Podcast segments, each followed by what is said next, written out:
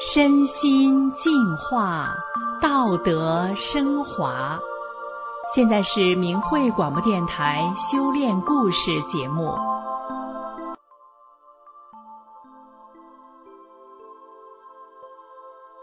听众朋友，今天故事的主角在命运的捉弄下娶了傻媳妇，生下一个傻儿子，傻妻子与傻儿子带给他半生的磨难。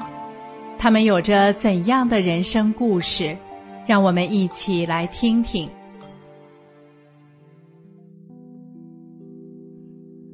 我的父亲是一个性子急、脾气大、很能干的人，父亲也是一个嗜酒如命的人，一天三顿酒，天天如此，在当地是出了名的能喝，有婚宴或其他事的都要请他去陪酒。父亲烟也抽得很凶。由于家境贫寒，父亲三十多岁才结婚，而我的母亲比我父亲小十二岁，并且智商有问题，就是人们说的傻。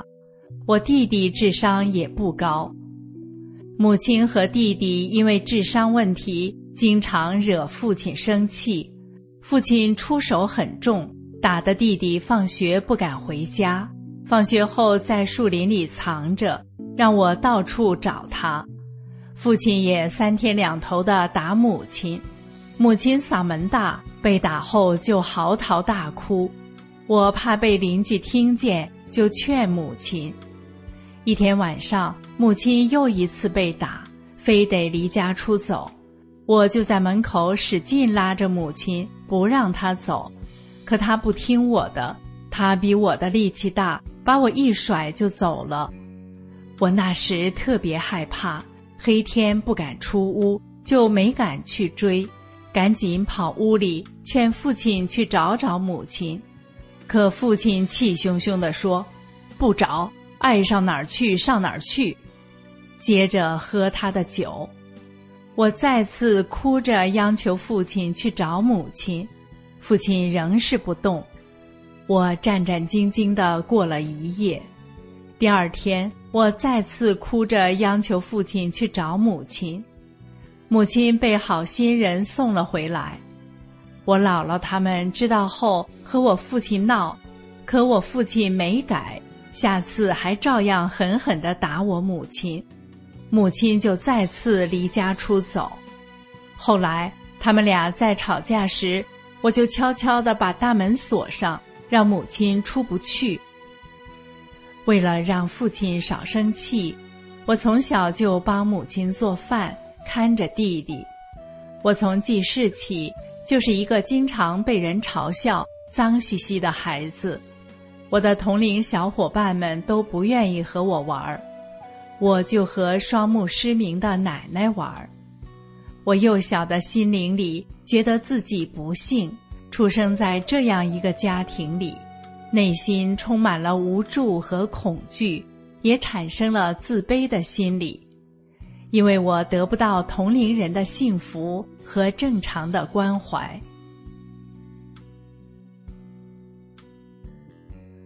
我十二岁的时候，经姑姑介绍，我和父亲一起修炼了法轮大法，从此父亲的改变很大。他首先把烟和酒戒了。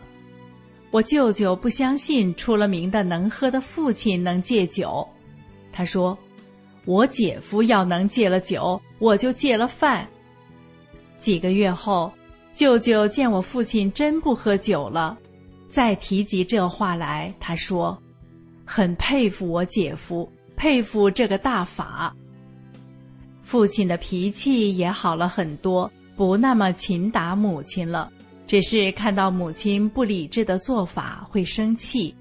比如，母亲经常拿着一个大瓢喝水，边喝边洒，几乎是喝一半洒一半，洒到胸前的衣服上全湿了，剩下的水就在屋子里的地上一泼。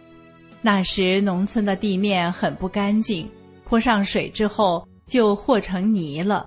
再踩到各个屋里都是泥脚印，父亲对此很生气，而母亲怎么说也不改，而且几乎天天如此。我就提醒父亲：“这是师傅考验你的心性呢。”后来，父亲的打骂声变得越来越少，母亲再也不用离家出走了。我好感谢大法呀，给我一个还算正常的家。一九九九年，中共迫害大法之后，父亲被非法关押在看守所。我姥姥他们找关系拖后门，半个月后把父亲保了出来。派出所的人经常到我家骚扰，非法抄家。我母亲害怕。有一天，我和父亲想去北京为大法讨公道。当我们想走时，母亲躺在床上问父亲：“你们什么时候回来？”父亲摸了摸正躺在床上发烧的母亲和弟弟，就和我说：“你留在家里照看他们两个吧。”我说：“不行，我要去北京。”父亲说：“那你就去吧，我在家里看他们。”他说：“师傅告诉我们。”要处处做一个好人，我不能丢下两个病人不管。我知道父亲也想去北京上访，但为了母亲，他放弃了。几年后，母亲得了脑血栓，父亲为了让母亲得到更好的治疗，带母亲到大医院去看病，一点也不怕花钱。出院后，父亲仿照医院的康复机械。再加上他自己的创造改进，制作了五种助于锻炼四肢的工具，有坐着用的，有躺着用的，立着用的。母亲不能行走，也不能自己从床上坐起来，说不了话，大小便也不知道。父亲不厌其烦地每天陪母亲锻炼身体，除了用他发明的工具外。还背着母亲在各屋里走几圈，走几圈大概需要很长时间，因为走一圈就得歇着，然后再接着走。父亲让母亲双手搂着他的脖子，脚站在地上，随着父亲的脚步挪动。父亲照顾母亲时总是乐呵呵的，用父亲的话说：“做什么都是应该的。”尤其是母亲大便拉在裤子里的时候，父亲也不嫌脏，先用水管冲洗了，再放到洗衣机里洗。过节时，亲戚们送来的营养品，父亲全省给母亲吃。在天气暖和的时候，父亲用轮椅推着母亲去广场上遛弯，村里人都对父亲投来敬佩的目光。背后人们都在议论，他也就是练法轮功的，要一般的人用不了一年就得让他回去，因为他们都觉得母亲没病的时候都是一个不正常的人，病了还给他治，还这么精心的照顾，不知图个啥。我说父亲，这是一种大善的行为。父亲说，是对一个生命的慈悲。我弟弟由于智商有问题，娶媳妇很难。有天却来人主动说媒，父亲就同意了。可不知弟弟的岳母是出了名的不讲理、财迷疯，弄得岳父和岳母的亲生父亲都打官司，和他的亲弟兄都变成了仇人，哥几个都不和他说话。是弟弟的岳母听说我父亲有钱，才让人去给自己的女儿说媒的。当时彩礼都是一万多，他们非要三万，而且家电也要买好的。当时在村里还是独一份。婚后，他们一家看不起弟弟，父亲也是受尽了屈辱。一年后，弟媳生了一个儿子，弟弟的岳父岳母。更是觉得自己的女儿脸上有光了，也变得更加肆无忌惮，让我父亲给他们买楼。父亲没有答应，他们就干脆不来弟弟家住了。弟弟挣了工资，就每月给他们送钱过去，但他们也不让吃饭，就让弟弟回来。岳父还打弟弟，打得他大舅子都看不下去了，说他父亲：“你女婿不是儿子，不能这么打。”弟弟气得就不去他们家了，他们就和弟弟离婚。弟弟想要孩子，可他们不给。孩子的户口也上到了他岳母的户口本上，他们不给孩子，为的是要抚养费。弟弟就没同意离婚，他们就把弟弟告上法庭，要求离婚。父亲说：“离婚可以，把孩子给我们，不要你们的一分抚养费。”他们不同意，最后判决书把孩子判给了他们。宣判离婚十五天内可以上诉。收到判决，弟弟异常难过，没命的喝酒。父亲和弟弟是两个院住。一天见弟弟没来吃饭，就去那院找他。一看，弟弟死在了厕所里。因为父亲给弟弟买了保险，就报了保险公司。弟弟的岳父母也得知了弟弟有保险，就过来和父亲争保险，要分一半的保险补偿金，那是好几万块钱呢，是一个农民辛辛苦苦几年才能挣来的。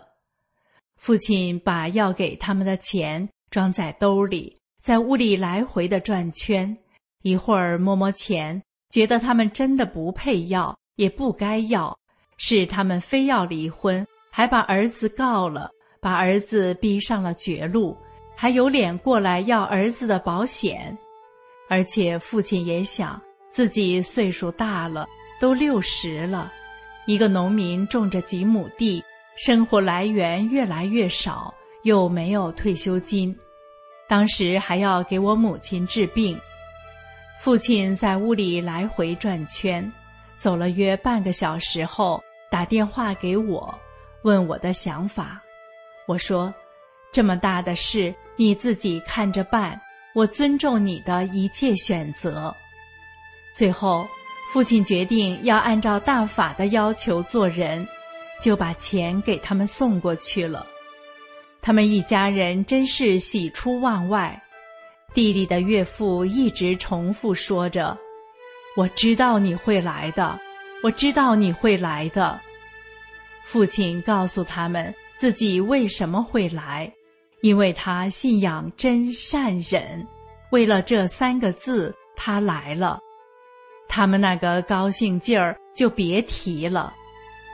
后来，母亲在父亲悉心照顾六年后，再次出现大面积脑梗，在重症监护室里住了两天，已经没有了呼吸，只有心跳。医生说让回家，可父亲说：“能不能给我留个植物人？”在场的亲戚们听了这话，都为之动容。医生会说：“够呛，那得再观察几天，看有没有自主呼吸，才能出结果。估计连一半的几率都没有。”于是姥姥做主说：“拉回来吧。”既然这样了，植物人也没意思了。母亲出殡那天来了很多人，姥姥家的表姨表舅们，还有村里的乡亲们，都对父亲大加赞许，有的对父亲竖起大拇指，夸父亲不容易，是个难得的好人。而弟弟的孩子后来一直是他岳父母家在养。半个月前，孩子在学校门口过斑马线的时候，被一辆汽车撞了，撞断了小腿，住在医院里。他们通知了父亲和我，我和父亲就过去医院看他们，帮他们转到了一个更好的医院。因孩子的继父在外地工作，孩子的姥姥姥爷都有自己的事，也没有时间照顾他。只有他妈妈一人在医院看着他，还有他一个三岁的弟弟。父亲觉得他们可怜，就提出替他照顾半天。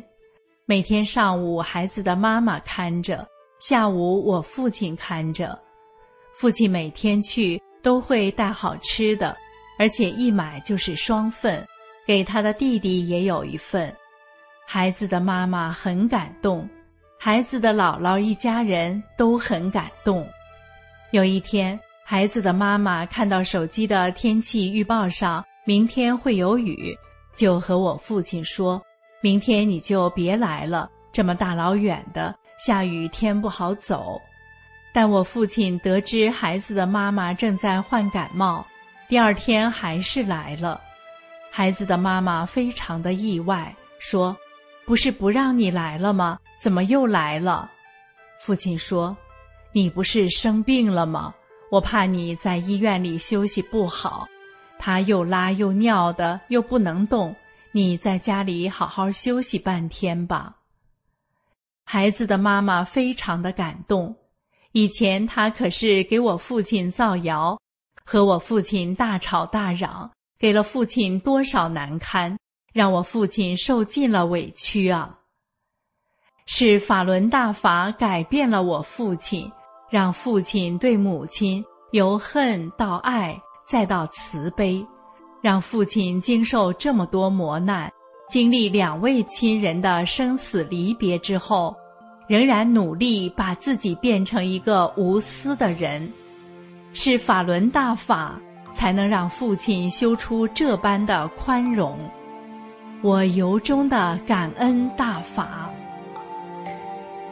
听众朋友，今天的故事就到这儿了，感谢您的收听。